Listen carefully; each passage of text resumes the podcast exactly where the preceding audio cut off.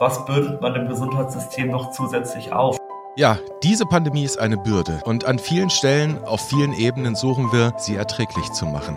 Manchmal auch mit dem Vorschlaghammer. Und genau um den geht es heute, um The Hammer and the Dance oder vielleicht auch anders gesprochen, vom Wellenbrecher zum Jojo-Effekt. Damit herzlich willkommen zu einer neuen Episode vom Evidenz-Update Podcast, heute wieder in einer Doppelbesetzung. Wir, das sind Martin Scherer Präsident der Deutschen Gesellschaft für Allgemeinmedizin und Familienmedizin, der DGAM, und Direktor des Instituts und Poliklinik für Allgemeinmedizin am UKE in Hamburg. Moin nach Hamburg, Herr Scherer. Guten Morgen nach Neu-Isenburg, Herr Nössler. Und heute ist bei uns Gerd Antes. Mathematiker, Biometriker, langjähriger Leiter des Deutschen Cochrane-Zentrums, zuletzt Professor an der Medizinischen Fakultät der Uni Freiburg, Träger des Ehrenzeichens der deutschen Ärzteschaft und für viele einfach der Pionier der evidenzbasierten Medizin in Deutschland. Wenn ich das so kurz zusammenfassen darf. Grüße nach Freiburg, Herr Antes, schön, dass Sie bei uns sind. Grüße zurück von mir.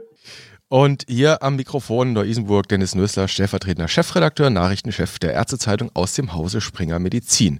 Heute also wieder zu dritt in diesem Evidenz-Update. Eine recht junge, aber doch ganz feine Tradition, wenn man so will. Die wollen wir weiter pflegen. Darum hat uns ja im Übrigen auch eine Hörerin jüngst auf Twitter gebeten, dass wir doch bitte mehr Gäste einladen mögen. Dezidiert auch nicht Mediziner. Herr Antes, heute sind Sie nun Gast bei uns und wenn ich das sagen darf, Sie machen ja diesem Evidenz-Update-Podcast dem Namen jedenfalls alle Ehre. Und das ist das Thema, das Sie beide verbindet, Evidenz. Wollen wir direkt mal ins Gespräch gehen? Wir haben uns da was sehr, naja, ich sag mal, Anspruchsvolles vorgenommen. Bevor wir da hinkommen zu dem Thema, wollen wir eine weitere neue Tradition pflegen, nämlich das Thema Hörerpost. Die wollen wir kurz bearbeiten.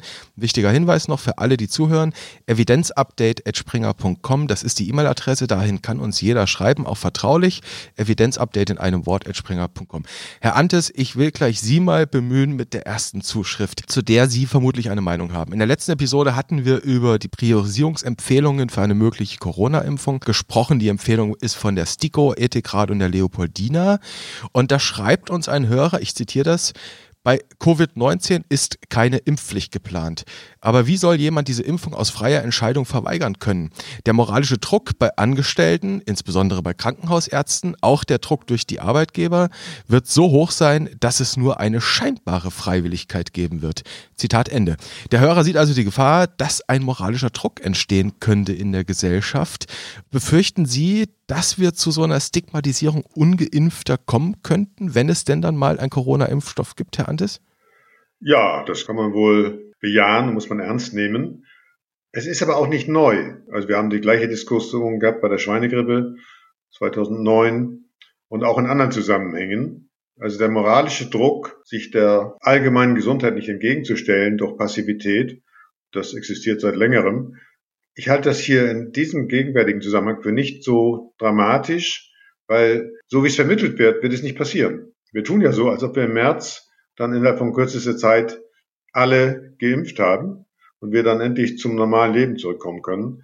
Und das werden wir nicht erleben. Das heißt, dieses Anlaufen von dem Impfen, das wird erstmal, glaube ich, diesen Druck verhindern, weil wir überhaupt nicht genug Impfstoff haben und auch die Logistik nicht steht. Mhm. Herr Scherer, drehen wir es mal um das Thema. Wie könnten wir denn so eine Stigmatisierung vermeiden? Herr Antes hat jetzt schon gesagt, am Anfang haben wir einfach nicht genügend. Wie schaffen wir das als Gesellschaft dann auch hinzunehmen, wenn er denn mal breit verfügbar sein wird, dass es eben Menschen gibt, die sich halt nicht impfen lassen? Sind es dann Schmarotzer, die sich von der Herdenimmunität durch andere schützen lassen? Ja, das ist eine Frage, die befindet sich im Was wäre wenn Bereich. Und wir hatten das aus früheren Podcast-Episoden schon. Sie wissen, wie ich mit Was wäre wenn Fragen umgehe. die, sind, die sind relativ spekulativ und das ist so, wie Herr Antes sagt. Also ich glaube, wir werden erstmal eine andere Situation haben, nämlich die der Priorisierungsdiskussion. Wir haben das ja letzte Woche schon so ein bisschen angesprochen in dem Papier von Ethikrat, Stiko und Leopoldina. Da wird es erstmal darum gehen, mit dem relativ begrenzten Impfstoff so gut wie möglich umzugehen. Das heißt, dass man da die einzelnen Prioritätsgruppen abarbeitet. Das wird auch nochmal jetzt eine Aufgabe des Staates, der Bundesregierung sein, diese Priorisierungen näher auszuarbeiten. Und ich glaube, dass wir eine relative Impfstoffknappheit erstmal haben. Dadurch, dass der Impfstoff einfach begrenzt ist, dass die Logistik aufgebaut werden muss, wie Herr Anders gesagt hat. Und Ich glaube, dass das jetzt erstmal nicht das vordringliche Problem ist dass sich Menschen nicht impfen lassen wollen. Das heißt, wir werden aber zu gegebener Zeit uns vielleicht wieder mit diesem Thema beschäftigen müssen. Noch eine zweite Zuschrift zum Thema Impfung hat uns erreicht, Herr Scherer, die kam aus Hamburg. Und zwar von der Allianz Pflegende Angehörige. Da hat uns die Vorstandsvorsitzende geschrieben und mit gerade, was Sie gesagt haben, mit Blick auf die Impfstoffpriorisierung eine Frage gestellt. Da ist ja auf Platz eins sind es die Risikogruppen, die da geimpft werden sollen. Auf Platz zwei Gesundheitspersonal, auf Platz drei Staatsbedienstete, die wichtige exekutive Aufgaben übernehmen. Und die Vorstandsvorsitzende dieser Allianz schreibt uns eben, wie ist das denn mit der Rolle pflegender Angehöriger? Sind das im weitesten Sinne nicht auch Gesundheitsberufe? Und wir wissen ja, bei der Influenza-Impfung zum Beispiel sind ja auch Angehörige von Risikogruppen durchaus die Indikationsimpfung. Und jetzt sagt sie gerade mit Blick auf die Hausärzte, die ja die Familie als Ganzes im Blick haben, müssten aus der Sicht der Hausärzte dann nicht tatsächlich auch pflegende Angehörige damit irgendwo rein? Da hat die Hörerin auf jeden Fall recht. Das würde ich auch so sehen. Wir hatten über die Priorisierung ja letzte Woche schon gesprochen, als wir das Papier diskutiert haben. Das ist erstmal eine Reihung, die Sinn macht. Und ich würde tatsächlich dann die Pflege in dem Bereich Gesundheitsberufe sehen. Und wir haben ja die formelle und die informelle Pflege. Also die formelle Pflege sind examinierte Pflegekräfte, entweder ambulant oder im Krankenhaus. Und die pflegenden Angehörigen, die fallen ja in den Bereich der informellen Pflege. Und das macht aber jetzt für den Betroffenen überhaupt gar keinen Unterschied, ob es sich um eine formelle, examinierte Pflegekraft handelt oder ob es sich um informelle Pflege handelt. Deshalb würde ich tatsächlich auch so sagen, wie die Hörerin das impliziert, die pflegenden Angehörigen sind eigentlich in die Gruppe der Gesundheitsberufenen hineinzunehmen. Vielleicht hört ja Thomas Mertens sich diesen Podcast auch hin und wieder an. Klar ist ja, dass es noch eine noch verbindlichere STIKO-Empfehlung geben wird, sobald denn wissenschaftliche Daten zu den Impfstoffen da liegen und dann wird man da nochmal genau reinschauen. Zunächst einmal vielen Dank an Sie beide, dass wir hier schon mal ein bisschen Stellung nehmen konnten zu diesen Anfragen und Fragen der Hörerinnen und Hörer. Das Thema Impfung wird uns sicherlich nicht in Ruhe lassen. Wir haben ja jetzt für den zweiten mRNA-Impfstoff vorläufige Daten. Deswegen werden wir da sicherlich nochmal zurückkommen. Jetzt gehen wir zu dem Thema dieser heutigen Episode. Und Herr Scherer hat mich im Vorfeld, das darf ich aus dem Nähkästchen vielleicht rausplaudern, ein bisschen für zu viel Welle gescholten. Dann will ich vielleicht gar nicht so viel über Wellen reden, vielleicht jetzt mal über den Hammer. Und wir haben gesagt, The Hammer and the Dance oder eben vom Wellenbrecher zum Jojo-Effekt. Herr Antis, am Montag saßen ja die Kanzlerin und die Länderchefs beisammen. Da hieß es zunächst erst, wir müssten jetzt mal diesen Lockdown etwas ja verschärfen. Ist jetzt einstweilen nicht passiert. Da will man sich jetzt nächste Woche drüber bereden und überlegen, was man denn jetzt tun soll. Im Moment sieht es aber ein bisschen danach aus, um mit Bayerns Ministerpräsidenten Markus Söder zu reden, dass Weihnachten etwas einsamer werden könnte als sonst. Machen wir vielleicht mal ein bisschen Semantik vorab, Herr Antes. Hammer, Tanz, Wellenbrecher, das sind so Schlagworte der Zeit. War der letzte Hammer als Wellenbrecher einfach nicht nicht gut genug, dass wir demnächst wieder tanzen dürfen? Ich habe außerordentliche Probleme mit dieser Begriffsbildung. Also einmal ist ein Hammer ja etwas Brutales, auch in anderen Zusammenhängen, und man sollte tunlichst vermeiden, von einem Hammer getroffen zu werden. Dann ist dieser Tanz irgendwie was Lustiges, Fröhliches, was aber auch die Sache nicht trifft. Mhm. Und Wellenbrecher, und da bin ich eigentlich am kritischsten bei diesem Begriff, wird gegenwärtig dauernd benutzt und das ist ein völlig falsches Bild. Ich habe es in der letzten Zeit geschafft, irgendwie einen Begriff mehr in die öffentliche Diskussion zu bringen, den Begriff des Schwelbrands. Mhm. Eine Welle kann ich brechen und dann ist sie weg. Und das schwingt immer mit. Jetzt brechen wir ihn mal und danach haben wir alles unter Kontrolle und dann ist Weihnachten vielleicht nicht mehr ganz so einsam, aber das trifft's nicht. Und was eng damit zusammenhängt, den Begriff muss man hier noch reinbringen, ist, und das begleitet einen den ganzen Tag, beginnt im Frühstücksfernsehen und endet abends, dann kurz vorm Zubettgehen in irgendeiner Tagesschau oder im Heute-Journal. Das ist das exponentielle Wachstum und dieses Bild. Jetzt haben wir das exponentielle Wachstum gestoppt. Mhm. Kann man den ganzen Tag hören. Und das ist falsch. Wir haben es nie gestoppt. Der grundlegende Mechanismus ist exponentielles Wachstum, auch wenn irgendwelche Kurven vielleicht ein bisschen flacher aussehen und nicht mehr so steil dann ist man an einer anderen Stelle dieser Entwicklung und hat vielleicht geschafft, die Übertragungswahrscheinlichkeiten zu senken. Aber es ist immer noch das Gleiche. Und die äh, Leichtfertigkeit oder teilweise auch Inkompetenz mit diesen Begriffen verantwortlich umzugehen. Die durchzieht die Medien, aber sie findet sich auch bei den Politikern. Und Sie haben ja gerade eben begonnen mit der Bundeskanzlerin. Auch sie hat es falsch formuliert. Die Welle, das ist der Begriff, der immer wieder bemüht wird und am Ende läuft es einfach darauf hinaus, Herr Antis, dass, wie Sie sagen, dass ein Schwebbrand ist, eine Pandemie sich so lange fortentwickelt, bis es eine Immunität gibt oder niemand mehr infiziert werden kann. Zu dem exponentiellen Anstieg will ich gleich nochmal zurückkommen.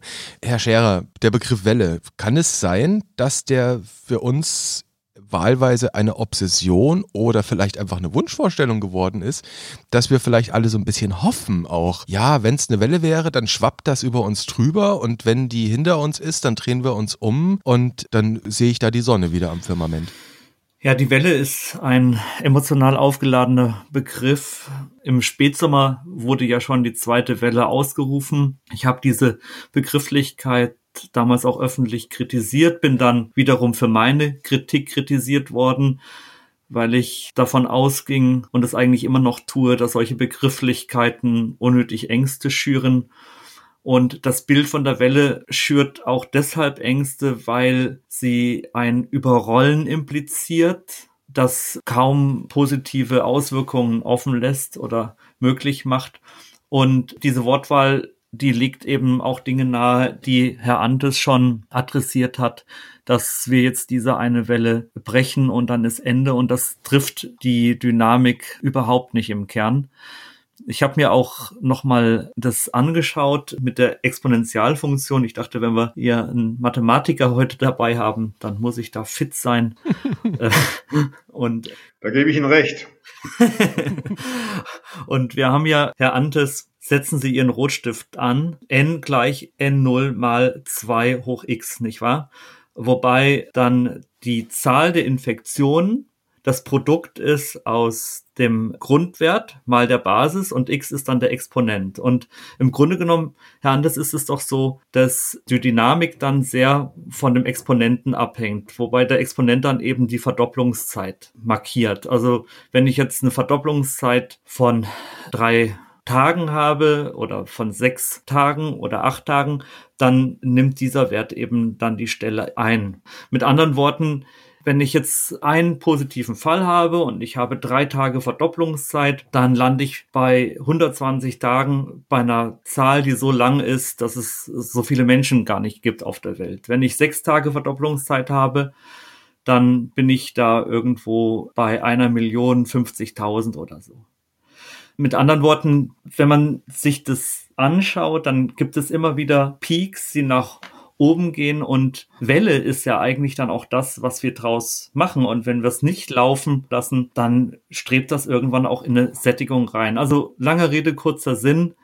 Exponentielles Wachstum ist ja eigentlich das Prinzip der ansteigenden Vervielfachung, das Wachstum bis zur Erschöpfung der Ressourcen und in der Natur gibt es ja exponentielles Wachstum eigentlich immer nur relativ kurzfristig, weil alles Lebendige existenziell eingebettet ist in eine begrenzte Umwelt. Und was wir eben versuchen müssen, und ich glaube, da kommen wir noch drauf, ist immer wieder die Spitzen abzuschneiden, es zu verlangsamen durch verschiedene Maßnahmen um im Gesundheitssystem nicht in Überforderung zu geraten. Jetzt bleiben wir aber noch bitte mal bei der Exponentialfunktion, weil wenn wir jetzt hier schon einen absoluten Experten für dieses Thema dabei haben, dann wollen wir das wirklich auskosten und ausnutzen. Und wir sind ja hier auch ein Podcast für Fortbildung. Und da geht es ja tatsächlich auch darum, dass wir mal diese Dinge auffrischen.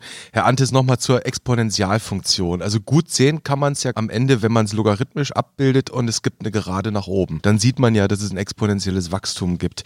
Ist der Exponent tatsächlich dann die Generationszeit oder ist es nicht eine Ableitung aus diesem R-Wert? Vielleicht erklären Sie uns dieses Wachstum, das exponentielle Wachstum, wie wir es im Moment sehen, sehen müssen, bitte nochmal so, dass es am Ende auch ein Politiker versteht.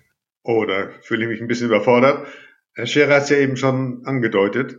Es gibt die beiden wesentlichen Größen dabei. Das ist einmal dieser Wachstumsfaktor. Den kann man ausdrücken in verschiedene Art und Weisen zum Beispiel in der Verdopplungszeit, und das, was wir haben an Infizierten. Ja, also wenn ich ganz wenig habe, da ist eigentlich immer noch dieses Beispiel, was ja auch jeder kennt, wo ich das Schachbrett habe, Mhm. Und dann diese Wette ist, ich habe die Einzelheiten vergessen, wo ein, ich glaube, es war ein indischer Fürst. Ein Brahmane. Ein Brahmane, genau. Eben das Brett zu füllen, indem er auf, den, auf das erste Feld ein Geldstück legt und dann, oder es waren, glaube ich, keine Geldstücke, auf jeden Fall dann immer verdoppelt. Und in dem Modell fehlt die Zeit zum Beispiel, aber das Grundmodell ist genau das, was man da sieht. Und das geht erstmal ganz gemütlich los. Und klar, irgendwann kommt man dann in Zahlen, wo Herr Scherer eben die Anzahl der Stellen zum Beispiel formuliert hat. Und wo das eigentlich herkommt, das ist aus der Physik, zum Beispiel bei der Atomspaltung. Mhm. Ja, da habe ich dann nämlich nicht die Dämpfung und deswegen ist die Atomspaltung auch so gefährlich. Und wenn man das noch beschleunigen will, dann nimmt man, macht man eine Atombombe und reflektiert doch das, was da gespalten wird. Und das sind diese Dinge, die dann so schwer emotional und auch intellektuell verständlich sind. Und noch ein Satz zu der anderen Seite, dann versteht man es vielleicht ein bisschen besser. Ein Atomkraftwerk kann ich nicht abbauen, weil die Strahlung auch ewig weitergeht, weil die die Null nicht erreicht. Also ich habe auf der einen Seite eine Explosion nach unendlich und unten erreiche ich die Null nicht. Und das macht es so schwierig. Und dann kommen jetzt verschiedene Werte dazu. Und der R-Wert ist einer, der aber auch jetzt gegenwärtig wieder an manchen Stellen völlig überhöht gesehen wird, indem ich den mit zwei Stellen in der Komma angebe. Mhm. Der aber natürlich an vielen Stellen einfach auch grob geschätzt werden muss, weil wir die Dunkelziffern nicht kennen. Also es passiert ja ganz viel in einem Bereich von Dunkelziffern, die wir nicht kennen. Und das alles zusammen macht es so komplex, dass man da leider auch ein bisschen mit Vertrauen an den Leuten, die es machen, herangehen muss und nicht wirklich das komplett verstehen kann. Für die Hörer, die es nachlesen wollen, es ist auf Wikipedia ganz gut erklärt. Aber wenn man zum ersten Mal drauf guckt, denkt man, oh Gott, diese Formeln, das kann doch kein Mensch verstehen. Also ich würde sagen, wir machen tatsächlich, das ist glaube ich neu für diese Shownotes, Herr Scherer, wir machen mal einen Link zu Wikipedia zum exponentiellen Wachstum. Herr Antes, was Sie angesprochen haben beim Atomzerfall, das ist dann quasi exponentielle Abnahme, exponentieller Zerfall, Halbwertszeit und es verdoppelt sich immer um die Hälfte und das Ganze geht ja gegen unendlich am Ende. Ne? Genau, das sind also spiegelbildlich und deswegen, wenn man logarithmiert zum Beispiel, dann verschiebt man das alles so, dass es symmetrischer noch aussieht, aber es ist spiegelbildlich das Gleiche mhm. und eben Verdopplungszeit ist gerade beim Zerfall die Halbwertszeit. Und eigentlich ist es in der Physik gang und gäbe, so zu denken, auch gerade bei der ganzen Debatte um Atomkraft. Und hier haben wir das jetzt mal im biologischen Zusammenhang. Und in der Biologie ist alles viel komplizierter. Und hier an der speziellen Stelle, zum Beispiel durch vorauseilende mehr Vorsicht in der Bevölkerung, dann wird es natürlich irgendwie vermischt und ist nicht mehr so reinrassig, wie man es mathematisch sieht. Hm was wir in jedem Fall nochmal mitnehmen können, ich will es vielleicht nochmal mit meinen Worten zusammenfassen, was bei dem exponentiellen Wachstum wichtig ist, dass man nicht nur den Zuwachs anschaut, sondern das, was es als Basis gibt. Und das ist morgen dann schon plus dem Zuwachs von gestern. Das ist vielleicht ganz wichtiger Aspekt dazu. Und das ist eben das andere, als nur die Zahl der Neuinfektionen pro Tag zu betrachten. Herr Antes, in eine Sache will ich mit Ihnen aber nochmal kurz reingehen. Die hat mich Martin Scherer angesprochen, dass insbesondere in biologischen Systemen, also eben auch bei so einer Viruspandemie, natürlich so ein Wachstum endlich ist. Ja, Wir kennen dieses SIR-Modell, also mit den Suszeptiblen, den Infizierten und denen, die recovered sind oder removed in so einer Betrachtung. Und da sieht man ja, dass die Grundgesamtheit, ich sag mal, diejenigen sind, die infiziert werden können. Und irgendwann nimmt die Immunität in einer Population zu. Und jetzt gab es ja Berichte aus der Lombardei, dass man jetzt vermutet, in Bergamo und Lodi könne bereits sowas wie eine Herdenimmunität erreicht sein. Da ist die Rede von 50 Prozent, 60 Prozent der Bevölkerung, die exponiert gewesen sein soll das wird ja das Ziel am Ende dieser Pandemie sein, dass wir Immunität herstellen müssen, wenn wir das Wachstum drücken wollen, oder?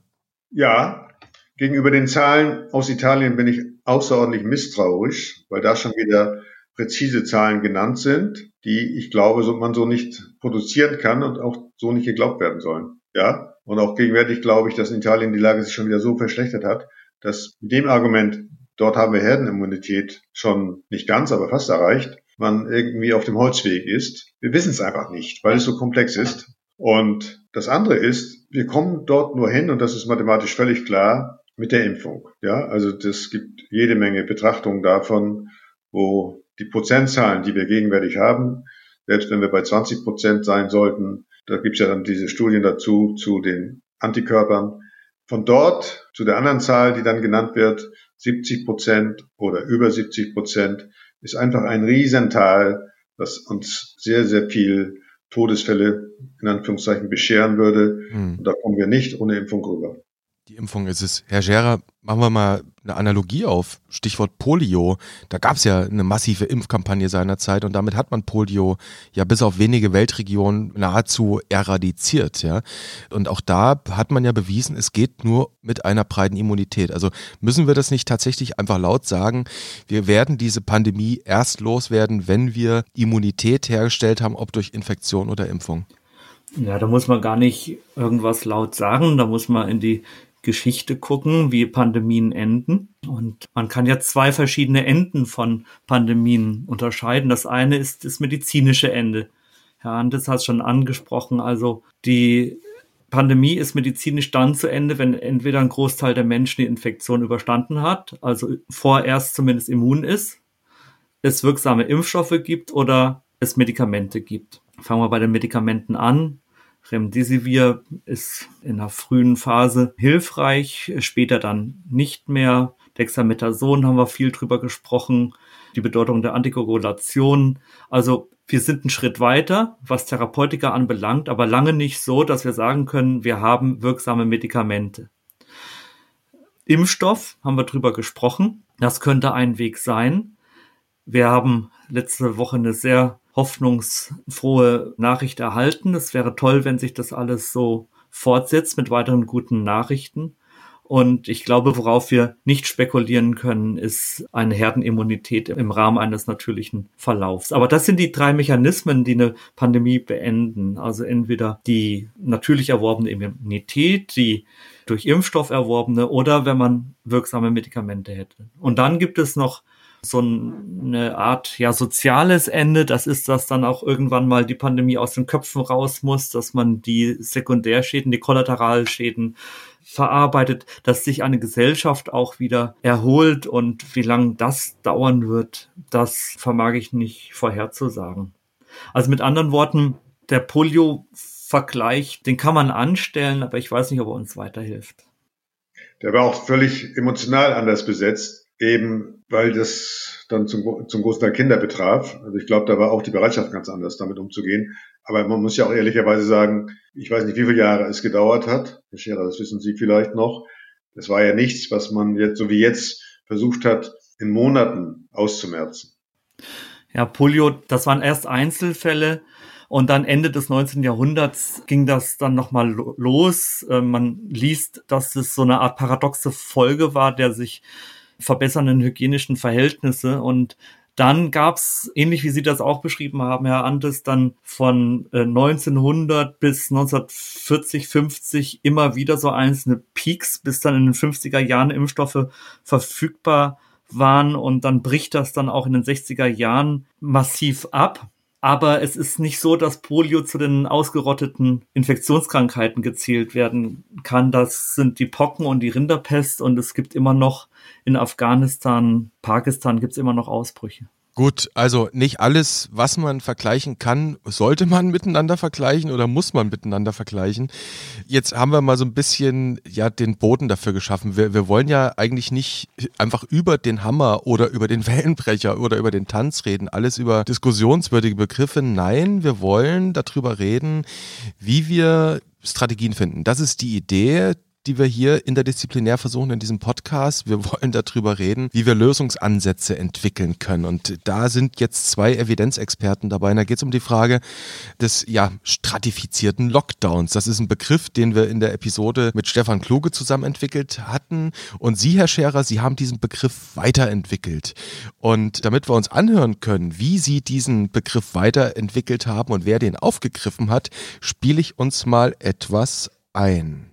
Wie können wir Maßnahmen nicht verschärfen, aber schärfen, also spezifisch werden in dem, was die nächsten Wochen und Monate noch nötig ist? Wir wollen ja möglichst wenig Einschränkungen für diejenigen äh, bewirken, die vielleicht nicht so stark äh, betroffen sind, also vom Risiko der Infektion, von einer potenziellen Erkrankung. Wir müssen aber dafür sorgen, dass eben die Infektionszahlen niedrig bleiben. Wir wollen ja nur so viel Einschränkungen wie nötig, aber eben die Maßnahmen, die nötig sind, dann auch gezielt einsetzen. Das äh, steht hinter diesem, dieser Formulierung. Das war Peter Tschentscher. Martin Scherer kennt ihn ganz sicher, in jedem Fall von der Stimme. Von Haus aus Laboratoriumsmediziner und erster Bürgermeister der Hansestadt Hamburg. Und das, was wir jetzt gerade gehört haben, das hat er vergangene Woche Freitag auf einer Pressekonferenz im, Rat, im Rathaus gesagt. Da saß im Übrigen auch Martin Scherer daneben und andere zahlreiche Vertreter anderer Fachgebiete, auch Petram Imami, Kammerpräsident in Hamburg. Und was also Herr Tschentscher da anspricht, ist, wir müssen schärfen verschärfen statt verschärfen. Also es, es, geht nicht um diese binäre Überlegung, Lockdown an oder aus. Es geht also nicht um so holzschnittsartige Lockdown-Modelle. Wir hatten es eben schon gesagt, Herr Antes, jetzt mal Welle brechen und dann geht es weiter. Das kann man nicht wirklich verstehen. Die Frage ist, wie wir eben feiner werden, wie wir stratifizierter werden, schärfer. Zitat Martin Scherer. Und da schlägt tatsächlich jetzt so ein bisschen ihre Stunde desjenigen, der sich tatsächlich mit den Modellen hinter solchen Überlegungen auskennt, der sie durchschauen kann. Und wir hatten ja in dem Papier der Wissenschaftsakademien, das dem jüngsten nationalen Lockdown vorausgegangen war, hatten wir ja tatsächlich eine Modellierung. Da wurde überlegt, was passiert in den Hospitälern, in den Spitälern, was passiert auf den Intensivstationen, wenn wir das jetzt weiterlaufen lassen. Und da kam eben heraus, das fliegt uns um die Ohren, deswegen müssen wir zumachen. Reicht das in einer Modellierung, Herr Antes, dass wir nur auf die Krankenhäuser schauen oder müsste man nicht in solche Modelle, wenn wir überlegen, was zu tun ist, noch sehr viel mehr hineinrechnen? Ja, ganz grundsätzlich, die Schwierigkeit habe ich mit Modellierung seit Jahrzehnten. Ich war ja nun ja doch einige Zeit in dieser Manege, dass diese Modellierung immer Annahmen hineinnehmen müssen, indem man dann irgendwo landet und dann wird meistens unter anderem vergessen, die Grenzen des Modells anzugeben und auch die Unsicherheit in dem, was ich da bekomme. Und was eigentlich immer wieder scheitert, ist die Adaption, die Anpassung zum Beispiel von der Bevölkerung. Mhm oder die Krankenhäuser, die immer da ist, zwangsläufig, entweder durch vermehrte Angst oder auch durch eine konstruktive Anpassung. Und das wird meistens übersehen. Das heißt, ich muss auch, wenn ich so eine Modellierung habe, immer wieder auch mit den aktuellen Daten nachjustieren. Und das ist auch jetzt in jüngster Zeit hier bei uns wieder schlichtweg nicht gemacht worden. Und dann kommen so Zahlen raus, zum Beispiel hat die Bundeskanzlerin irgendwann mal die Zahl 19.200 genannt für Weihnachten. Und das war einfach ein, wie soll ich sagen, klingt ein bisschen böse, stumpfsinniges Hochrechnen des exponentiellen Wachstums. Das kann man machen, aber so funktioniert es ja nicht. Wir sind ja auch gerade dabei, und da, dann sind wir bei dem Begriff eben des stratifizierenden Lockdowns. Ich nenne das seit Mai, glaube ich, Feintuning. Wir brauchen das Feintuning und nicht nur, so wie Sie es nennen, on oder off oder schwarz oder weiß, dieses Denken ist statistisch genannt oder wissenschaftlich nennt man das Dichotom. Mhm. Ja oder nein. Und das ist falsch. Aber um das besser machen zu können, brauchen wir die richtigen Daten. Und diese Daten sind nicht irgendwie wieder mit dem Begriff vereinfacht holzschnittartig zu erfassen, sondern ich muss dann irgendwie der Daten auch wirklich messen, stetig erfassen. Das geht, das ist anstrengend und aufwendig, aber in der bedrohlichen Situation, in der wir sind, plädiere ich seit Monaten dafür und es passiert einfach nicht. Mhm. Das klingt, wenn ich Sie richtig verstehe, so ein bisschen danach, dass wir eigentlich sehr, sehr dynamische, hochdynamische Modelle entwickeln müssten, die, die wir kontinuierlich laufen lassen und in die wir dann auch einfach neue Variablen und Parameter mit hineinnehmen oder rausnehmen, oder? Ja, das ist sozusagen permanentes Lernen. Also es gibt eine schöne Arbeit in englischer Sprache, dass wir uns in einer gigantischen Beobachtungsstudie befinden und wir müssen jetzt dauernd nachjustieren damit. Was tatsächlich passiert, da würde ich den Hamburger Bürgermeister einschließen, ist, dass dauernd ohne wirklich belastbare Begründung behauptet wird, zum Beispiel die Infektionen, die passieren alle, das war eine kurze Mode, bei so Multispreader-Events, dann werden da Dinge hineininterpretiert, die datenmäßig nicht gesetzt sind. Mhm. Dann verschiebt sich das Ganze in den privaten Bereich. Selbst der RKI-Präsident Lothar macht kein Hehl daraus, dass die Daten, die von den Gesundheitsämtern übermittelt werden, als RKI nicht repräsentativ sind. Also wir wissen vieles nicht. Und wenn ich dann Modelle loslaufen lasse, dann liege ich in der Regel falsch und oft sehr falsch. Hm.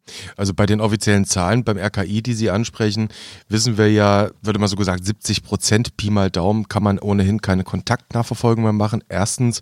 Und zweitens, die Laborkapazitäten waren jetzt immer so knapp an 100 Prozent, was auch heißen könnte, dass viele Leute gar nicht getestet werden, auch dann Dunkelziffern einfach da sind. Herr Scherer, Herr Andes hat gesagt, wir sind eigentlich jetzt alle Teil einer gigantischen Beobachtungsstudie. Und Herr Tschentscher hat es gesagt, Sie haben es gesagt, Herr Kluge hat es gesagt, viele haben es gesagt, wir brauchen Daten, Daten, Daten und wir brauchen vor allem bessere Daten. Da hat der Andis jetzt auch noch gerade mal wiederholt.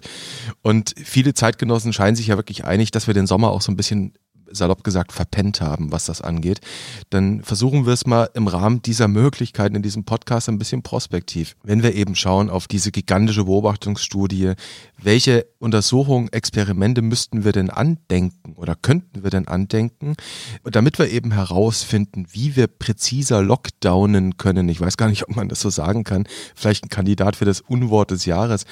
Was wäre denn denkbar, wie wir so ein Setting aufsetzen könnten?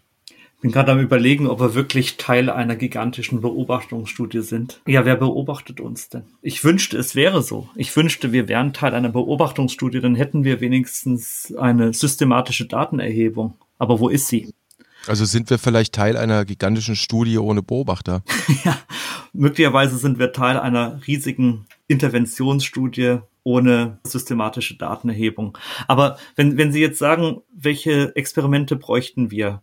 Wir haben ja eigentlich zwei Typen von Studien. Wir haben einmal die Beobachtungsstudie, wo ich Dinge laufen lasse, ohne einzugreifen. Und dann haben wir experimentelle Studien, wo ich eingreife. Und wir haben ja im Augenblick schon NPIs und verschiedene Interventionen auf der Makroebene. Also alles das, das ganze Reden über AHA bis hin zu den politischen Maßnahmen, das sind ja komplexe Interventionen. Und wenn Sie jetzt fragen, welche Experimente bräuchten wir, dann sind es eigentlich quasi experimentelle Studien. Ich habe ja schon mal von wissenschaftlichen Städtepartnerschaften gesprochen, dass man bestimmte Dinge in der einen Stadt macht, in der anderen Stadt vielleicht ein bisschen anders.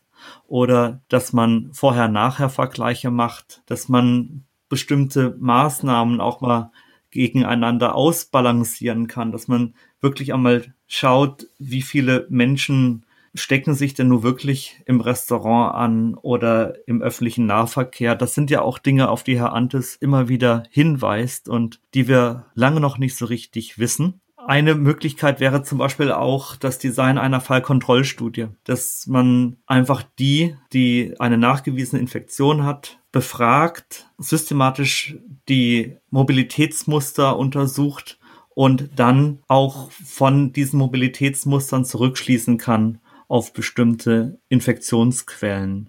Und dann komme ich irgendwann dazu, dass ich sagen kann, okay, schärfen statt verschärfen, dass ich auch mal diesen implizierten Zusammenhang etwas auflösen kann. Nach dem Motto, je stärker eine Maßnahme, je schärfer der Freiheitsentzug ist, desto wirksamer ist sie dann auch. Das schwingt ja oft so mit, wir müssen was tun und deshalb braucht es harte Maßnahmen. Aber diese Kopplung, diese Kausalität ist ja so nicht gegeben. Es ist ein ganz klarer Zusammenhang da zwischen dem Abstand, der Entfernung. Das ist das, was wir brauchen. Je größer der Abstand, desto unwahrscheinlicher wird die Infektion. Und letztlich geht es dann um eine Flächenmaximierung und es geht auch darum, dann möglichst wenige Menschen auf möglichst großer Fläche zu verteilen. Und wie erreiche ich das? Also das ist, sind wirklich Dinge, die man systematisch angehen muss, wo man vorher-nachher Vergleiche machen muss, wo man vielleicht auch verschiedene Städte miteinander vergleicht und sich dann auch die einzelnen Komponenten der Maßnahmen genau anschauen muss. Das ist genau eine Beobachtungsstudie, weil wir gegenwärtig zumindest bisher noch nicht gezielt so intervenieren, dass es im Rahmen der Studie ausgewertet werden kann. Das andere könnten wir auch jetzt schon machen, indem wir zum Beispiel Orte zusammenfassen, wo bei den öffentlichen Nahverkehrsmitteln die vordere Tür geschlossen ist und der Fahrer mit einem Plastikvorhang geschützt wird, versus andere. Dann hätte man eine genaue Grundgesamtheit und könnte dann anschauen, wie das Personal infiziert wird.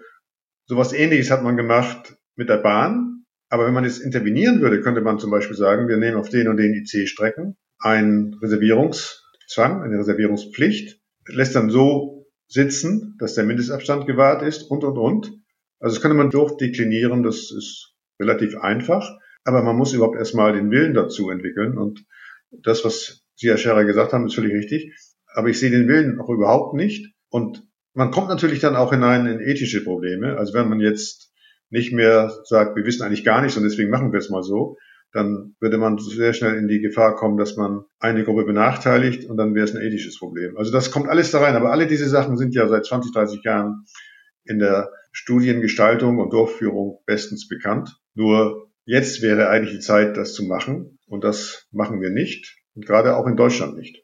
Hm. Die ethischen Fragen, die Sie angestellt haben, welche Ethikkommission würde so eine Studie genehmigen, dass der eine ICE offene Türen hat, der andere eben nicht. Das wäre mal zu diskutieren, aber Sie sagen, Herr Antes, wenn ich es richtig rausgehört habe, es gibt nicht mal den Willen, dass sich da ein Beobachter hinsetzt. Ja, wir haben zum Beispiel vom BMBF, vom Bundesministerium für Bildung und Forschung, im April war es, glaube ich, 150 Millionen Euro allokiert, Covid-Forschung. Und die wurden an die Charité gegeben. Und von diesen 150 Millionen Euro gibt es bisher kein einziges Ergebnis. Mhm. Auch in anderen Zusammenhängen, die könnte ich Ihnen alle aufzählen, ist bisher noch nicht konstruktiv dazu beigetragen worden. Und besonders dramatisch ist es aus meiner Sicht insgesamt in den Verkehrsmitteln, Nahverkehr, Taxis, aber auch Fernverkehr. Und die Chinesen, die machen dann dort eine Studie und untersuchen, was passiert, wie hoch ist das Infektionsrisiko. Wir in Deutschland haben eine Studie gemacht, die noch läuft, wo Ende Juni bis Anfang Juli untersucht wurde, wie viel Zugpersonal ist infiziert worden. Hat auch mhm. festgestellt, fast niemand. Die Erklärung ist extrem einfach. Die Züge fuhren fast leer. Und überinterpretiert, was jetzt passiert ist, damit haben wir in den Zügen keine Infektionsgefahr. Und das ist natürlich in jeder Hinsicht falsch. Erstens fahren die Züge jetzt, jetzt auch wieder leerer, aber bis vor kurzem noch sehr viel voller. Und zweitens war die ganze Studie eindeutig angelegt auf die Untersuchung des Begleitpersonals der Bahn und nicht auf die Fahrgäste, die zum Beispiel von Freiburg nach Berlin neben einem Infizierten sitzen. Mhm. Da würde ich gerne auch mal einhaken. Ich selber habe in den letzten Wochen und Monaten Züge fahren lassen.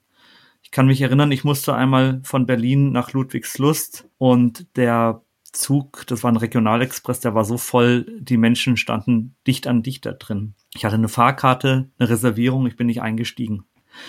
Und wir haben ja im Augenblick die Situation, dass die Restaurants geschlossen sind, aber der öffentliche Personennahverkehr geöffnet. Und es wäre einfach auch mal zu überlegen, sollte ein folgender Shutdown oder Lockdown kommen, dass man das einfach mal umkehrt und dass man überlegt, Vielleicht gibt es ja auch die Möglichkeit, diese große Fläche der Gastronomie zu benutzen als kontrollierte Begegnungsfläche unter kontrollierten Bedingungen mit bestimmten Hygienekonzepten und dann versucht aber den Personennahverkehr jetzt nicht komplett auszusetzen, aber da vielleicht dann auch die Fläche zu maximieren, indem man Homeoffice ausweitet, Carsharing-Modelle überlegt, Herr Antes, Sie hatten in einem Vorgespräch auch mal die Reisebusse erwähnt, dass man die eventuell einsetzt. Also es geht ja im Grunde genommen geht es ja am Ende des Tages um Flächenmaximierung. Und wenn ich mir überlege, wie viele gastronomische Betriebe im Augenblick zu haben. Ähm, über 70.000 Restaurants, über 11.000 Cafés, das ist ja alles Fläche.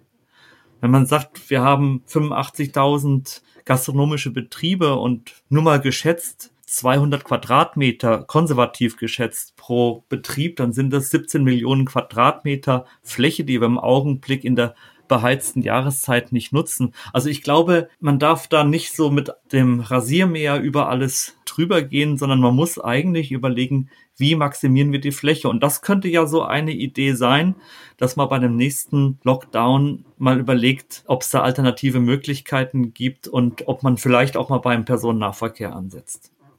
Ja, ich bin völlig dabei Herr Scherer. Ich habe das erste Interview dazu, glaube ich, im Februar gegeben. Und da war es zur jahreszeitlichen möglich. Da habe ich behauptet, die größte Massenveranstaltung in Deutschland ist der öffentliche Verkehr. Und alle sollten auf die Fahrräder gehen. Das ist, glaube ich, 20 Mal nachgedruckt worden von Fahrradclubs, weil die plötzlich da den eigenen Nutzen davon gesehen haben. Aber das ist natürlich so. Und gerade diese Idee, das klingt sehr abstrakt mit der Flächenmaximierung, die finde ich absolut überzeugend. Und ich glaube auch, auch das Soziale dabei, wenn ich zum Beispiel die Restaurants, die sich wirklich vorbildlich verhalten, laufen lasse, aber das müsste dann auch streng reglementiert sein und kontrolliert werden, dass ich vielleicht sogar weniger Infektionsgeschehen habe, als wenn Familien sich mit anderen Familien treffen, auch wenn es nur eine ist, und dann zu Hause ohne jede Abstandsregel zum Beispiel miteinander essen. Hm. Aber auch da muss man der Ehrlichkeit halber ja dazu sagen, wenn man sowas betrachtet, wenn man sagt, hm, wir machen mal in einer Metropolregion beispielsweise ein Anti-Lockdown für die Restaurants und wir versuchen tatsächlich mal das, was Martin Gera da sagt, Flächenmaximierung mit der dort verfügbaren Fläche muss man natürlich immer auch im Hinterkopf haben, wenn man das dann auswertet. Es kann da auch Störgrößen gegeben haben. Das hatten wir ja eben schon besprochen. Eine Sache, die Herr Antes eben angesprochen hat, mit verschiedenen Untersuchungen, mit Geldern, die fließen für Untersuchungen, wo uns bislang Ergebnisse fehlen. Wir haben ja relativ viele Kohorten in Deutschland. Da kommt jetzt auch gleich Herr Scherer ins Spiel als Versorgungsforscher. In Bayern gibt es die Frieda-Kids, das sind Typ-1-Diabetiker, die werden jetzt auch in Sachen Covid gescreent. Da ist eine. In Würzburg gibt es eine Herzinsuffizienzkohorte. Da wird jetzt auch mal durch die Bevölkerung geschaut. Und wir haben die NACO. Die nationale Kohorte ist noch nicht ganz so alt, aber immerhin 200.000 Menschen, die daran teilnehmen. Nutzen wir diese Kohortenmöglichkeiten überhaupt genügend, Herr Scherer? Das hat Herr Antes schon ähm, sehr viel früher und sehr viel häufiger öffentlich gesagt als ich, dass die ähm, NACO ähm, ein gutes Setting wäre. Und vielleicht, Herr Antes, wollen Sie das nochmal ausführen? Ja, die größte Fehlerquelle bei Auswertungen oder auch bei Studien ist immer die sogenannte Selbstselektion. Zum Beispiel, dass die Schuld in den privaten Haushalten gesucht wird, ist vermutlich zum großen Teil darauf zurückzuführen, dass sich die Leute, die sich zu Hause infizieren, gerade auch durch größere Feiern, sehr einfach identifizieren kann. Ich habe es einmal hier als Soundgast miterlebt. Eine Geburtstagsfeier, 60. Geburtstag. Danach waren dann sonntags mittags bis abends waren, ich glaube, 53 Leute infiziert. Und die Gastgeberin war außerordentlich, nehmen wir ein englisches Wort, compliant, also kooperationswillig. Und das Gesundheitsamt hatte am nächsten Morgen die komplette Liste der Gäste. Mhm. Auf der anderen Seite, wenn ich jetzt da sitze mit der Strichliste das zähle, ist völlig klar, die werden komplett erfasst. Und auf der anderen Seite die spontanen oder sporadischen Übertragungen irgendwo, die vermutlich viel mehr ausmachen, die kriege ich nicht zu fassen. Und wenn ich da eine naive Strichlistenauswertung mache, dann ist das Ergebnis komplett falsch. Und deswegen braucht man diese Kohorten. Ich muss sozusagen die Kontrolle von einzelnen Personen, unabhängig davon, wo sie sich irgendwie für etwas entscheidet, durchführen. Das heißt zum Beispiel, wenn ich die Tests am Ende der Ferien bei den Rückkehrern aus dem ehemaligen Jugoslawien an der bayerischen Grenze mache, dann ist das hoch selektiv und damit extrem fehlerträchtig. Ich brauche Kohorten und muss vorher das Auswertungskonzept feststellen.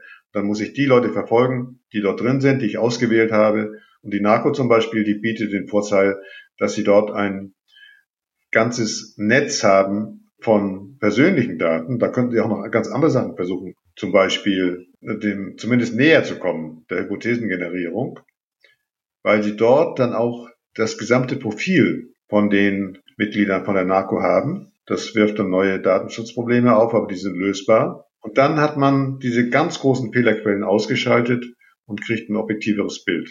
Aber das sind richtig große Projekte, die man aber ganz, ganz schnell und intensiv angehen müsste und nicht jetzt irgendwie so wie im normalen Forschungsbetrieb denkt, naja, Jetzt haben wir mal ein Dreijahresprojekt.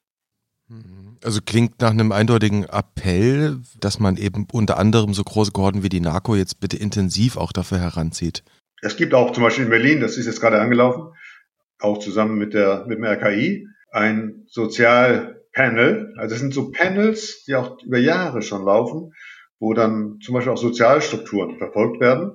Und die Menschen, die da drin sind, die sind geübt, in so einer Studie mitzuarbeiten. Die sind datenmäßig ziemlich weitgehend erfasst mit dem, was relevant ist. Und dann hat man genau so einen Forschungs, eine Forschungsarchitektur, mit dem man den Fragen gezielt nachgehen kann und ist nicht dabei, so ein bisschen als Bild gesehen, da mit dem Netz irgendwie herumzufischen und mal gucken, was da hängen bleibt. Kann das sein, dass das das sozioökonomische Panel vom DIW ist, das da mit dem RKI zusammen kooperiert? Ja. Gut, Herr Antes, Herr Scherer, jetzt haben wir mal so ein paar Grundlagen geschaffen dafür, was wir jetzt eigentlich tun müssen, damit wir überhaupt überlegen können, was zu tun ist. Das ist ja die Geschichte. Wir, wir stehen hier offenbar, stellen wir gerade fest, noch ja ein Schritt vor dem Schritt, den wir eigentlich tun wollen. Und bevor wir da hinkommen zum Ende hin, wie wir denn Lockdown-Maßnahmen, ich nenne es mal in Anführungszeichen Lockdown-Maßnahmen, vielleicht müssten wir sachgerechter eher von NPIs reden, richtig bewerten können und überlegen können, was müssten wir denn da modellieren, was müssten wir in solchen Kohorten untersuchen, will ich uns nochmal einen Zitatgeber hier ins Gespräch reinholen, damit wir das Gespräch etwas drehen können. Meine eindringliche Bitte für die nächsten Wochen ist, treffen Sie niemanden. Jeder soziale Kontakt ist einer zu viel. Nur so können wir vor allem das Weihnachtsfest und die Vorweihnachtszeit retten und trotz Pandemie diese zwar vorsichtig, aber doch würdig gemeinsam verbringen. Das war Österreichs Bundeskanzler Sebastian Kurz am Wochenende. Am Samstag muss es gewesen sein. Seit Dienstag gibt es in Österreich wieder einen deutlich stärkeren Lockdown. Die meisten Geschäfte haben geschlossen.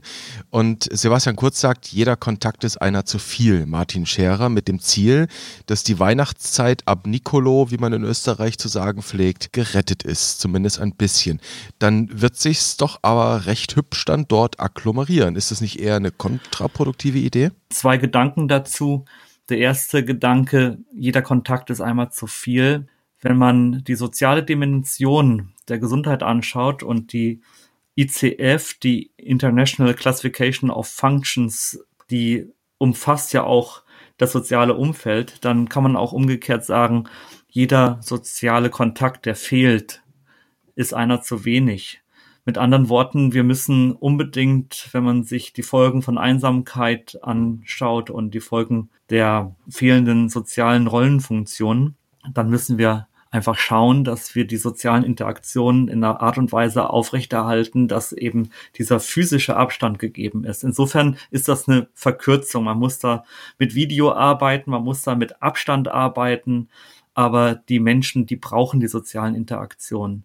Ähm, das andere mit der Weihnachtszeit, mit Nikolaus und wo sich das dann alles agglomeriert, das ist nochmal ein Punkt, wo man sagen muss, wir machen immer so einen Gegensatz auf. Wir haben auf der einen Seite die staatlich verordneten Maßnahmen und auf der anderen Seite die Eigenverantwortlichkeit. Und dann heißt es oft, ihr habt es nicht geschafft, ihr wart nicht eigenverantwortlich genug, ihr habt es nicht hingekriegt mit AHA dann werden da so Gegensätze aufgebaut. Und ich glaube, dass diese Idee schärfen statt verschärfen und die Stärkung der Eigenverantwortlichkeit, dass es da einen integrativen Ansatz braucht, dass man das miteinander verbindet und dass man das nicht immer gegeneinander hochfährt, weil dann auch Reaktanz entsteht, weil dann auch so ein Post-Lockdown-Kompensationsverhalten entsteht. Das ist genau das, was wir verhindern müssen. Und da brauchst dann auch den langen Ausblick auf die Pandemie, dass man davon ausgeht, das wird uns noch viele Monate begleiten. Insofern ist das genau das, was man verhindern muss, dass man dieses Wellenbild hat und sagt, jetzt ist die Welle gebrochen, jetzt können wir wieder uns frei bewegen. Das wird so nicht sein. Darf ich dazu noch ergänzen? Natürlich. Also diese Äußerung lässt sich nur schwer höflich kommentieren. Sie dokumentiert auf jeden Fall, dass er irgendetwas überhaupt nicht verstanden hat oder seine Berater nicht gefragt hat. Eine ganz erstaunliche Sache in Österreich und als ich das sah, da habe ich erst nicht geglaubt. Österreich hat einen Meter Mindestabstand. Dafür gibt's überhaupt keine Erklärung und die ist gerade jetzt, ich glaube heute, erneuert worden und ich habe wieder nachgeschaut, ein Meter. Ja, und dann ist in dieser Äußerung alles, was wir schon diskutiert haben, dieses dichotome Denken on or off in den Politikerkreisen so gut dokumentiert und damit auch der Unwille, genauere Daten zu erfassen und dort fein zu tun. Perfekter kann man es nicht machen. Mhm. Ja, also das ist für mich tatsächlich die Dokumentation von Hilflosigkeit und das meine ich genauso scharf, wie ich sage. Ein Dokument der Hilflosigkeit, sagen Sie. Dann schauen wir tatsächlich jetzt mal nach vorne und schauen wir uns die Arbeiten an, mit denen wir uns kurz beschäftigen wollen. Ich will vielleicht noch eine Prinzipienidee ins Rennen werfen. Eine Analogie, wie man sich mit solchen Szenarien, Lockdown-Modellen vielleicht beschäftigen oder herangehen müsste. Auch wenn Lockdown vielleicht der falsche Begriff ist, sagen wir mal NPI. Und zwar eine Analogie, die findet man in dem uns allen wohlbekannten Sozialgesetzbuch 5 und zwar dort im Paragraphen 12. Dort geht es nämlich um Wanns. Wer hätte gedacht, dass das SGB 5 uns bei der Pandemie hilft? Wanns, die Kurzformel für die Leistung der GKV, die wirtschaftlich sein müssen, ausreichend, notwendig und zweckmäßig.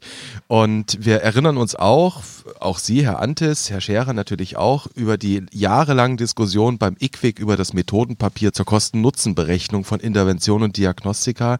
Wäre so ein Wands-Prinzip geeignet als Maßstab für Non-Pharmaceutical Interventions auch? Herr Antes, wie sehen Sie das?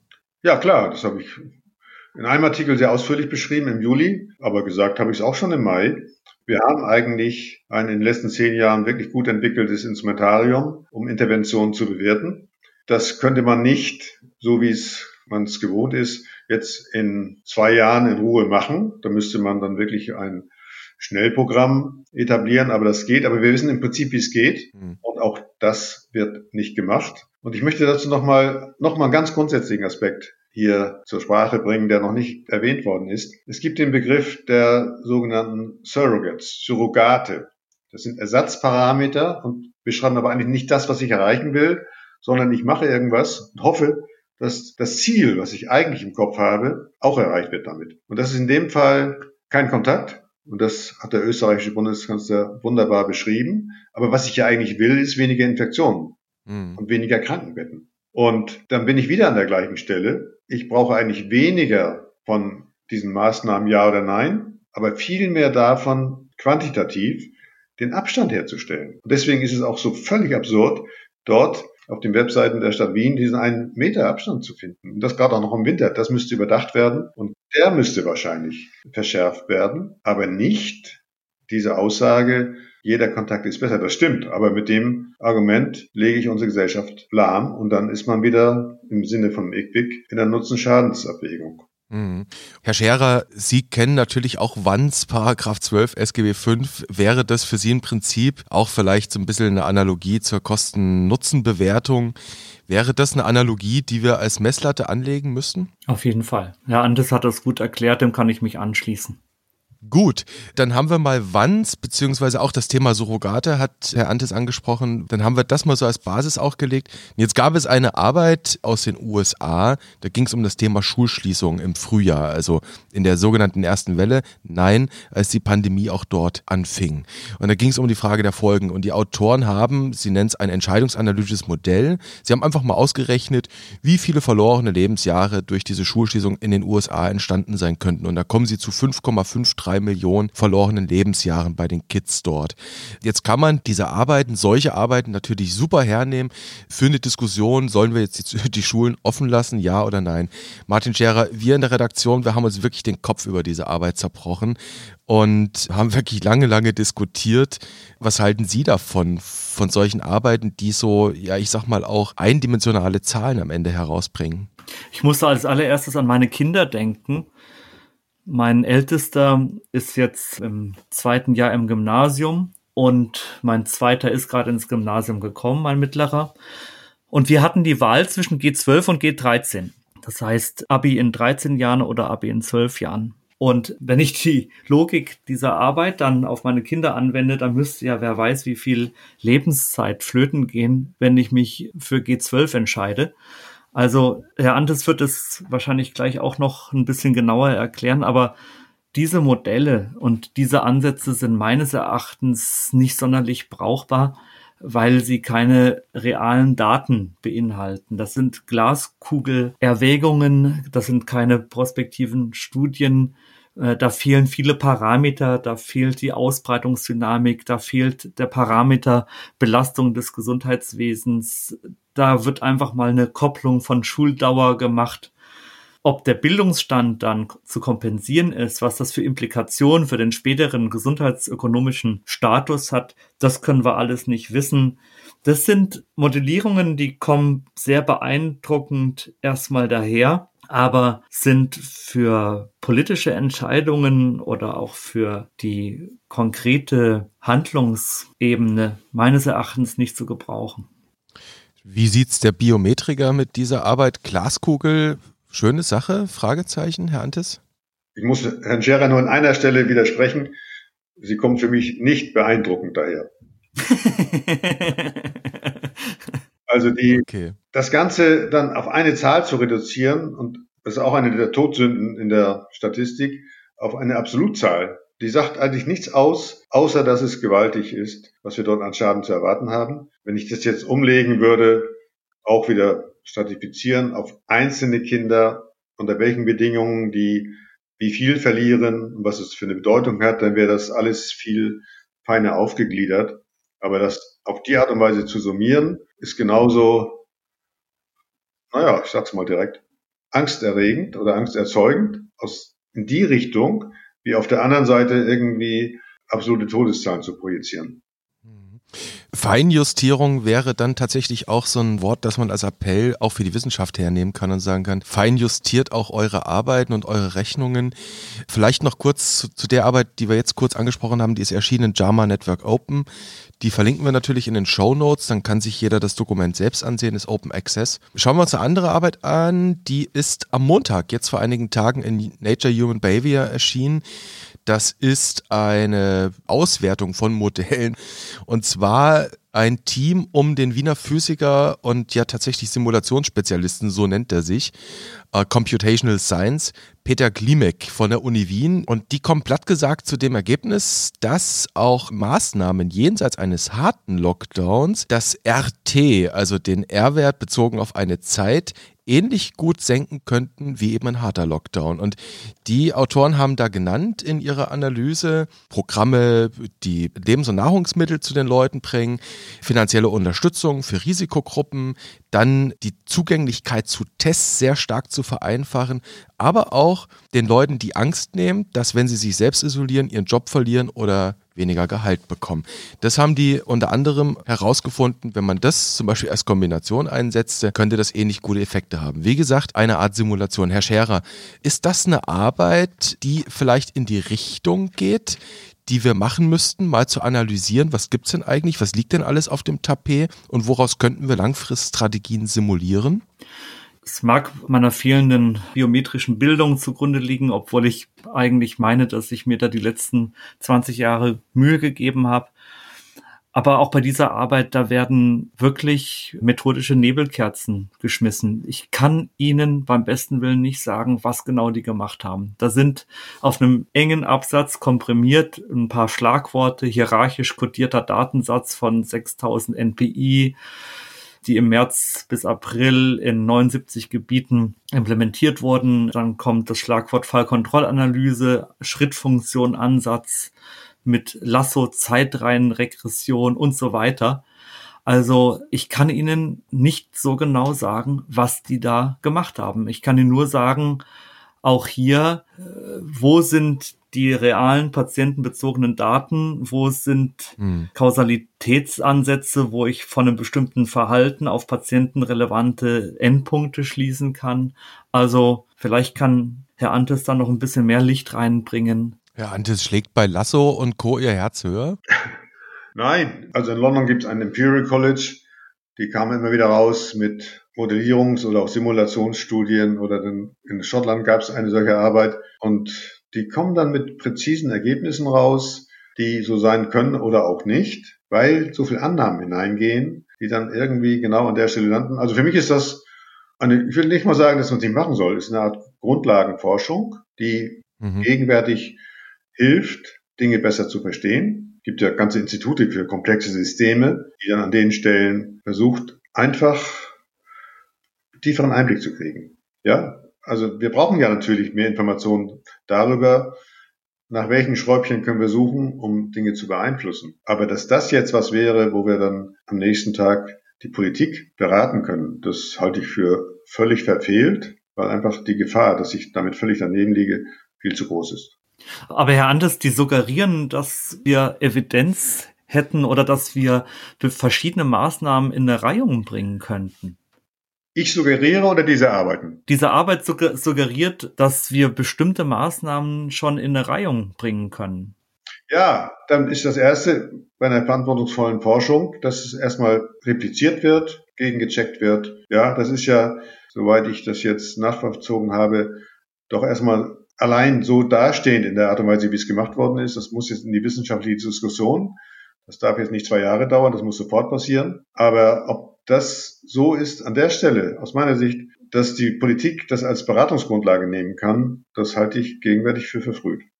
Da haben Sie gerade was Spannendes gesagt, was sich fast schon anfängt, wie so ein roter Faden durch die Diskussion zu ziehen, Herr Antes, nämlich, dass man Wissenschaftler auch mal selbst in so einer Krisensituation auch die Ruhe geben muss, die Zeit auch geben muss, ein paar Tage, ein paar Wochen, dass die auch mal im stillen Kämmerlein miteinander diskutieren können. Das ist immer wieder jetzt ein roter Faden in den letzten Wochen und Monaten gewesen im Diskurs, wenn es dann um vermeintlichen Streit zwischen irgendwelchen Lagern und Wissenschaftlern ging, wo am Ende immer wieder da stand, wenn wir Wissenschaft in den Medien zerfetzen und als Politikberatung hernehmen, kommen wir nicht weiter. Sehen Sie das auch so, dass wir solche Arbeiten durchaus auch brauchen, auch aus Grundlagenforschung und man dann in Ruhe sowas einfach auch mal ja bearbeiten muss, replizieren, wie Sie sagen, oder auch falsifizieren? Ja, extrem ja. Und eine, eins der Übel gegenwärtig ist, und da kommen, kommen wir in eine neue Paradoxie, das sind diese sogenannten Preprint-Server. Die gab es auch schon vor 20 Jahren in der Chemie oder in der Mathematik. Das waren Plattformen als Diskussionsgrundlagen, um auch für Wissenschaftler, die nicht am gleichen Ort waren, Dinge zu diskutieren, die Arbeiten zu verbessern und dann irgendwann wurden sie gedruckt. Wenn Sie jetzt heute was, was sexy aussieht, auf so einen Preprint-Server tun. Wenn sie geschickt sind, haben sie es am nächsten Morgen in der New York Times. Ja, oder im Zweifelsfall reicht ein Gesundheitspolitiker, der das auf Twitter repliziert, ja. in Anführungszeichen. Der erste Schritt. Und damit haben sie eine Schieflage sofort, die sie nicht mehr einfangen. Und das haben wir jetzt an vielen Stellen gesehen.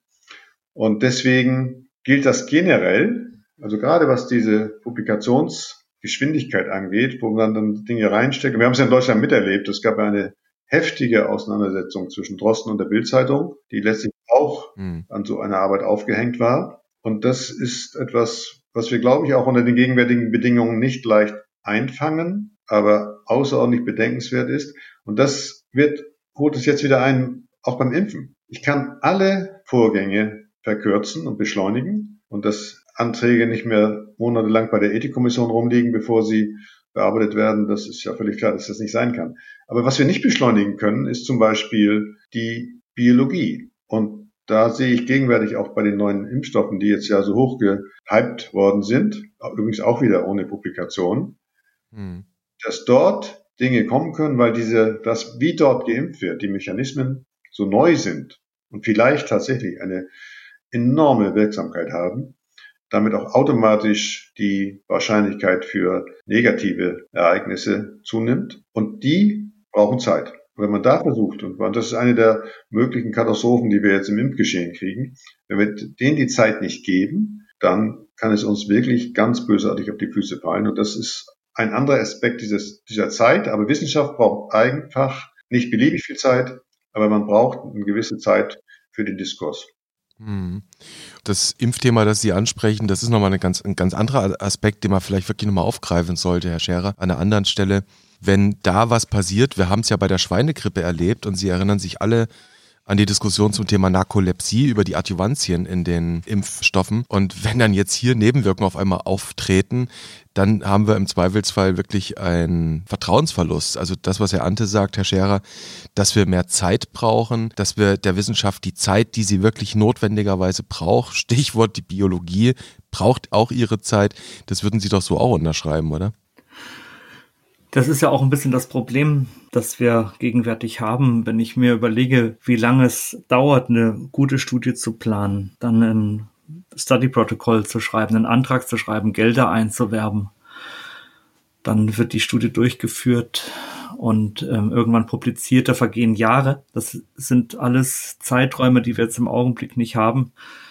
Wir sind im Augenblick in einem lern lernenden System. Wir müssen versuchen, alles das an Infos, was wir haben, so gut wie möglich in sinnvolle Entscheidungen umzuwandeln. Aber wo ich ein Problem auch sehe und wo wir nicht hinterherkommen, das ist dieses ganze Thema mit den Sekundäreffekten, den sogenannten Kollateralschäden der Pandemie. Da werden wir wahrscheinlich nicht hinterherkommen. Wir werden ähm, nicht gut erheben können, schon allein wegen des Recall-Bias, der Erinnerungsbias dann auch, was das mit den Menschen gemacht hat, was die Maßnahmen mit den Menschen gemacht haben, wie sehr die darunter gelitten haben. Wir werden vielleicht irgendwann auch die psychische Komorbidität erfassen können. Wir haben an verschiedenen Stellen Hinweise auf die Zunahme von Gewaltereignissen und auch Suiziden. Aber ich glaube, wir kommen nicht wirklich richtig hinterher, die gesundheitlichen Auswirkungen dieser Pandemie jenseits des infektiologischen Geschehens zu erheben. Also das braucht seine Zeit und die haben wir im Augenblick nicht. Herr Scherer, ich hätte jetzt fast einen Cliffhanger da draus machen können. Das könnte nämlich durchaus ein Thema einer der nächsten Episoden sein, nämlich die sekundären Auswirkungen, auch die Kollateralschäden, über die wir hier und da schon mal gesprochen hatten. Ich möchte zum Ende dieser Episode hin, wo es so ein bisschen um die Evidenzfrage geht für das, was wir tun, am Ende geht es auch bei den Sekundärschäden um die Evidenzfrage, aber bleiben wir nochmal bei dem Thema von heute, nämlich wissen wir eigentlich, was wir tun? Und wir haben die Komplexität angesprochen, wir haben aber auch angesprochen, was eigentlich zu tun wäre, nämlich dass wir massiv hochqualitative Daten erheben müssen. Das Stichwort Kohorte ist da gefallen, NARCO unter anderem. Und wenn wir dann an so hochdynamische, komplexe Modelle denken, Herr Antis, dann denke ich immer an die Grenzen der Mathematik. Es gibt ja Leute, die sagen, die Mathematik hat keine Grenzen. Nur unser Verständnis hat am Ende Grenzen. Ich denke aber auch an die Grenzen der Computerprozessoren, die solche Modelle dann berechnen müssen. Und dann denke ich an diesen Schmetterlingseffekt nämlich die Komplexität der Welt, wie sie miteinander zusammenhängt. Ich sag mal ganz hypothetisch. Wenn ich heute Morgen zu Hause geblieben wäre, äh, hätte ich mir nicht den Fuß tagsüber verstaucht, wäre nicht krank im Job ausgefallen, aber der Haussegen wäre noch in Ordnung gewesen und so weiter und so fort. Also alles ist miteinander verkettet und die Verkettung kennen wir teilweise gar nicht. Und das ist am Ende eine Frage der Entropie. Ist das nicht tatsächlich auch ein, ich sag mal, physikalisches äh, Hindernis, dass wir die Dinge, die Komplexität, nur ein Stück weit eigentlich durchdenken, durchschauen können und dass wir da gar nicht so weit kommen werden, Herr Antes? Oder sehen Sie das nicht so pessimistisch? Doch, aber ich würde das nicht pessimistisch bezeichnen, sondern äh, es gibt ja die berühmten Beispiele. Ich glaube, Niels Bohr war es, glaube ich, der alles, was er begreifen wollte, begriffen hatte, aber er hat es nicht begriffen. acht Jahre draufgeschaut, bis er begriffen hat, dass er es begriffen hat. Also diese Komplexität und auch das Wechselspiel zwischen unserem eigenen Köpfen und dem Problem, was wir vor uns haben, das gibt es seit ewig. Und dann ist es ja auch eine Mutfrage, also sich dann wirklich gegen die herrschende Lehrmeinung zu stellen. Also das ist ja wahnsinnig komplex. Und das jetzt auch noch gegenwärtig unter diesem Zeitdruck und auch diesem gesellschaftlichen Druck so voranzubringen, wie wir es eigentlich gerne hätten, da müssen wir leider mit jeder Überraschung rechnen. Und was die Qualität der Wissenschaft angeht, habe ich auf in meinen Vorträgen immer einen Kernsatz dabei, dass wir gegenwärtig einen enormen Qualitätsverfall haben. Also wir haben mhm. gerade auch bei klinischen Studien hunderte von Studien, insgesamt tausende von Arbeiten, die schon publiziert sind oder Studien. Viele dieser Studien ist sich die Fachwelt eigentlich einig, dass vielleicht 50 Prozent von dem, was begonnen wurde, nicht beendet werden kann. Schlecht geplant, hektisch begonnen wurde oder so ganz banale Gründe, dass man sich mit den Studien gegenseitig die Patienten wegnimmt. Ja, also alles das sind Dinge, die gegenwärtig real sind. Und der, ein Grund dafür ist, dass wir jegliche Koordination zwischen Studien aufgegeben haben, sowohl national wie auch global. Ja, das gibt Plattformen, wo das dargestellt wird. Cochrane spielt da eine große Rolle. Da gibt's Melbourne und in Paris jeweils Plattformen, wo man sehen kann. Aber dass jetzt zum Beispiel gezielt geguckt wird, dass wir die offenen Fragen, die ja nun wirklich nicht zu übersehen sind, gezielt angehen, indem wir die Studien verteilen und das dann dort und dort richtig angehen. Das ist gegenwärtig nicht gegeben. Und es gibt ein Vorzeigeprojekt, was ich dabei immer nenne. Das sind die Studien, die klinischen Studien, die in Oxford gemacht werden, wo man innerhalb von zwei, drei Monaten über 10.000 Patienten randomisiert hat. Unglaublich beeindruckend in, ich glaube, 180 im, in Großbritannien befindlichen Kliniken eingesammelt hat, in Anführungszeichen, und das methodisch alles richtig gemacht hat, mit höchsten Qualitätsansprüchen. Aber dem könnte ich, ich weiß nicht, wie viele andere gegenüberstellen, wo das genau nicht gemacht wurde. Und dieser Qualitätsbegriff, ich glaube, das ist ein Ziel, zu dem wir zurückkehren müssen. Und diese Studie an der Uni Oxford, die da geleitet wird, die ist so multiarmig, dass sie dort wirklich auch verschiedene Therapieansätze testen. Das ist etwas, wenn ich Sie richtig verstanden habe, das so eigentlich als Masterpiece gelten könnte im Moment. Ja, ist so. Und das Traurige ist, dass es nur an einer Stelle auf der Welt auf dem Qualitätsniveau gemacht wird. Vielleicht noch eine Sache, die Herr Antes, wenn Sie schon Gast sind, Sie haben eine Menge Erfahrung, nicht nur mit Statistik, Mathematik, Bio, Biometrie. Nein, sie haben auch mit einer anderen Sache, mit einer Lagerbildung sehr wohl Erfahrung und das prägt hier und da immer auch so ein bisschen diesen Diskurs, dieser Streit, der auf Twitter und in den Abendnachrichten geführt wird, aber eben nicht im wissenschaftlichen Diskurs im Hinterzimmer. Und Sie kennen sich, Sie haben Cochrane angesprochen, sehr gut damit aus. Ich erinnere an den Rauswurf von Peter C. Götze aus Cochrane. Internist, Cochrane-Pionier muss man eigentlich sagen. Der war zuletzt eben der Leiter des, des großen Nordic Centers in Kopenhagen. Und der Rauswurf von ihm damals, der hat seinerzeit zum Rücktritt von vier Mitgliedern im Governing Board geführt, darunter eben auch äh, Gerald Gartlehner aus Österreich von der Uni Krems. Und sie waren damals in der Bewertung, ich erinnere mich, 2018 auch nicht wirklich zimperlich. Sie haben damals geschrieben, die Fakten sind auffallend dürftig und extrem widersprüchlich für den Rauswurf. Die Quelle können wir direkt mal verlinken. Ohne dass wir jetzt diesen Streit hier aufbereiten wollen. Streit gehört zur Wissenschaft dazu, aber mit Blick aus Ihrer Erfahrung, die Sie bei Cochrane damals gemacht haben bei der Betrachtung. Wie sollte Streit heute ausgetragen werden, auch in dieser angespannten Lage, in der wir uns im Moment befinden? Also über allem würde ich sagen, hoher Anspruch an Fairness, hart in der Sache, aber im Stil eben fair und nicht unter die Gürtellinie.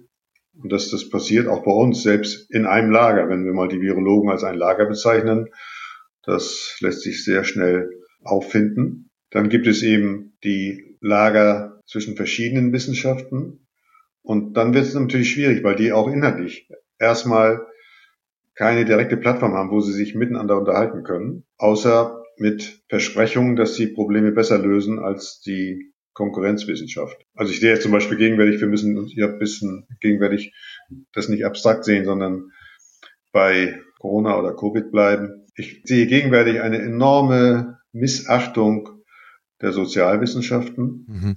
auch der Soziologen, die gesellschaftlichen Auswirkungen, auch die, die Ökonomen, ja, und eine Schieflage, was die Interpretationshoheit angeht, in Richtung Virologie. Aber die Virologie ist aus meiner Sicht eine Laborwissenschaft und viele der Dinge, die dann irgendwie viel, viel später stattfinden, sind kein Thema der Virologie. Eigentlich hat die Virologie ihre Arbeit gemacht Jetzt ist sie immer noch natürlich intensiv dabei durch die Impfstoffe, die entwickelt werden. Also gibt es jede Menge. Aber an vielen Dingen, zum Beispiel wie eine App funktioniert und wie das mit dem Datenschutz jetzt uns wirklich helfen kann, die Situation zu lösen, ist kein Thema für die Virologie. Und trotzdem sehe ich, dass Politiker sich dann auch dort scheinbar von Virologen beraten lassen. Also da gibt es ganz vielschichtige Schieflagen, aber wir sollten mit aller Kraft dabei bleiben, fair miteinander umzugehen und genau diese Balance hart in der Sache,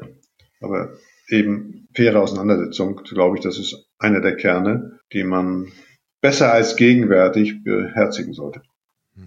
Fairness finde ich einen sehr wichtigen Hinweis, Herr Scherer. Wir haben heute darüber gesprochen, ich glaube intensiv. Wir können in so einem Podcast immer nur die Themen auch ansprechen. Wir können sie nie zu Ende denken. Das findet tatsächlich dann an den Hochschulen statt. Das findet in der Wissenschaft statt. Wir können hier nur einen Einblick geben über Dinge, über die Sie sich Gedanken machen, über die Herr Andes sich Gedanken macht, um jetzt konkret in dieser Episode zu bleiben. Wir haben ein bisschen mitgenommen, wie, wie komplex das alles ist zu durchschauen und was wir eigentlich tun könnten, womit wir mal anfangen sollten. Was bleibt bei Ihnen davon hängen? Was nehmen Sie da heute mit? Also erstmal gehe ich mit Dankbarkeit hier heute raus. Das war mir eine große Freude. Vielen Dank, Herr Antes. Es war ein sehr schönes Gespräch und ähm, ich hoffe, wir können das irgendwann wiederholen. Und ich glaube, was Herr Antes zum Schluss gesagt hat, das sollten wir alle auch für die weitere Diskussion beherzigen. Herr Windeler vom IQWIC hat das ja vor zwei Wochen getan in der Süddeutschen Zeitung, wo er auch appelliert hat, wir müssen einander mehr zuhören. Da hat er die derzeitige Diskussionskultur etwas analysiert und ähm, es ist so, wie Sie beide schon gesagt haben, die Stimmung ist aufgeheizt, es ist vieles sehr personalisiert, es sind viele Disziplinen, die im Augenblick nicht gehört werden, auch viele Professionen, die nicht gehört werden. Und wir dürfen nicht vergessen, dass wir im Grunde genommen alle dasselbe Ziel haben. Wir wollen die Pandemie so gut wie möglich bewältigen und man darf und sollte sich in dem Ringen um den besten Weg eben dann auch nicht zerstreiten. Und ähm, ich glaube, dass im Augenblick Signale der interdisziplinären und der interprofessionellen Geschlossenheit sehr wichtig sind. Ich glaube, wir konnten bei der Landespressekonferenz in Hamburg ein solches Signal aussenden am vergangenen Freitag mit Marilyn Addo, mit Jonas Schmidt-Chanasit, äh, Stefan Kluge und Petram Emami und dem ersten Bürgermeister, auch der Senatorin, die dabei war. Und ich glaube, wir brauchen zunehmend diese Geschlossenheit zwischen den Disziplinen und der Profession und wir müssen uns immer wieder klar machen, wir haben doch eigentlich alle dasselbe Ziel. Was soll ich jetzt noch dazu sagen? Ich bedanke mich natürlich auch bei Herrn Antis. Es war mir eine sehr große Freude, dass Sie dabei waren. Ich danke Ihnen, Herr Scherer, natürlich.